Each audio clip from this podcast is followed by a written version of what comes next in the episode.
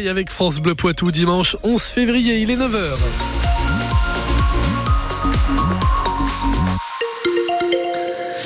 Le soleil est de retour, ça y est, ça fait du bien de le revoir avec nous euh, dans le Poitou. Toutefois, des rafales de vent toujours assez fortes aujourd'hui, aux alentours des 60 km heure. Le point complet juste après les infos avec vous, William Giraud. Le maire de Buxerolles a-t-il pris une décision sectaire C'est en tout cas ce que lui reproche la section poitevine du Parti communiste au cœur de la polémique, la fête locale de l'humanité qui existe depuis 7 ans et qui était organisée depuis 5 ans dans la commune.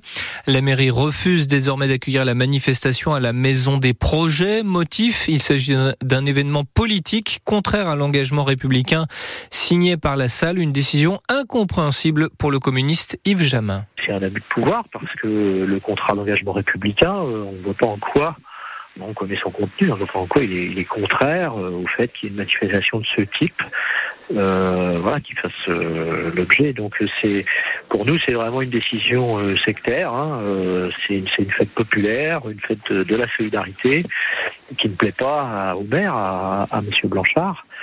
Gérald Blanchard, le maire du Buxerolles, qui assume de son côté le centre socioculturel n'est pas un lieu où l'on fait de la politique. Surtout, la maison des projets, elle est pour l'essentiel destinée aux associations. Effectivement, donc j'assume cette, cette décision.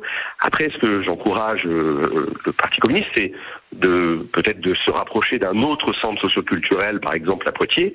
Il y a plusieurs centres socioculturels, donc peut-être que, euh, eh bien, c'est un autre pourra les accueillir.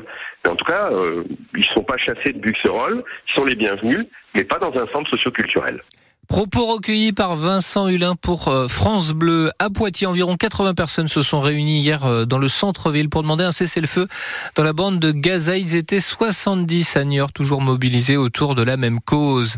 Il n'y aura aucun temps mort, c'est Gabriel Attal qui le dit dans le Parisien aujourd'hui en France ce dimanche. Longue interview accordée euh, par le Premier ministre. Le chef du gouvernement précise son calendrier de réforme. Projet de loi sur l'agriculture présenté d'ici trois semaines. Puis cet été, accès à la santé enfin à l'automne. Le Premier ministre annonce une nouvelle réforme du marché du travail. 11 départements sur la, de la façade ouest placés en vigilance, en vigilance orange, vague, submersion. La météo de ce dimanche est toujours marquée par la dépression Carlotta qui frappe les îles britanniques et influence le ciel et la mer en France. Euh, météo France a placé euh, tout le littoral euh, en alerte de la Manche aux Pyrénées-Atlantiques en passant par la Vendée. Cinq départements sont aussi en vigilance orange au cru. C'est le cas de la Charente-Maritime.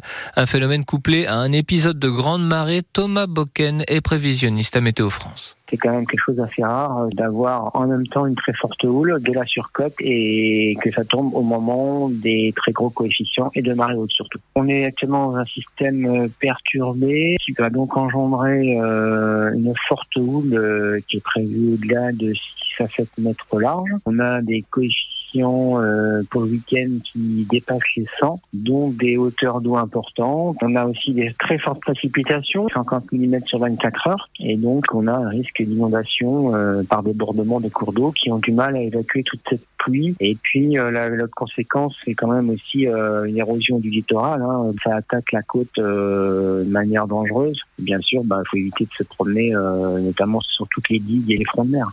La préfecture de Vendée appelle de son côté les pêcheurs à pied et les promeneurs à la plus grande vigilance. On passe au sport. La France a renoué avec la victoire en rugby. Les Bleus ont battu l'Écosse 20 à 16 hier lors du deuxième match du tournoi des Six Nations. Victoire au bout du suspense aujourd'hui. Irlande-Italie à suivre. C'est à 16h le ballon ovale près de chez nous.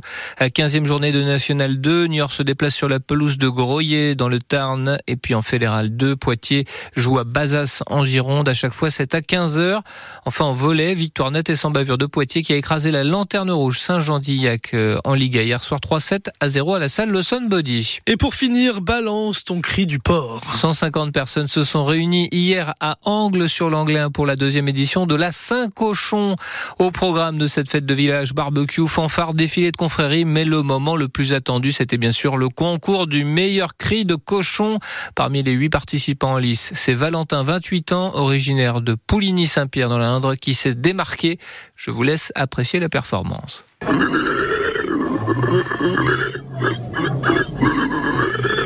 J'ai 28 ans aujourd'hui, ouais, ça fait depuis peut-être l'âge de 13-14 ans que je faisais ça en soirée pour faire rigoler les copains. C'est mon père qui me l'a appris en fait. Alors je sais pas d'où il tient ça.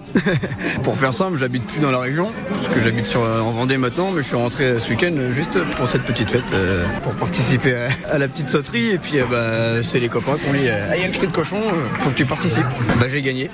voilà, on avait les amis qui, qui étaient là aussi, donc très fier d'avoir gagné ce concours. Voilà, et si vous voulez retrouver en vidéo notre euh, imitateur du cri de cochon, c'est sur francebleu.fr. On vous a mis toutes les images.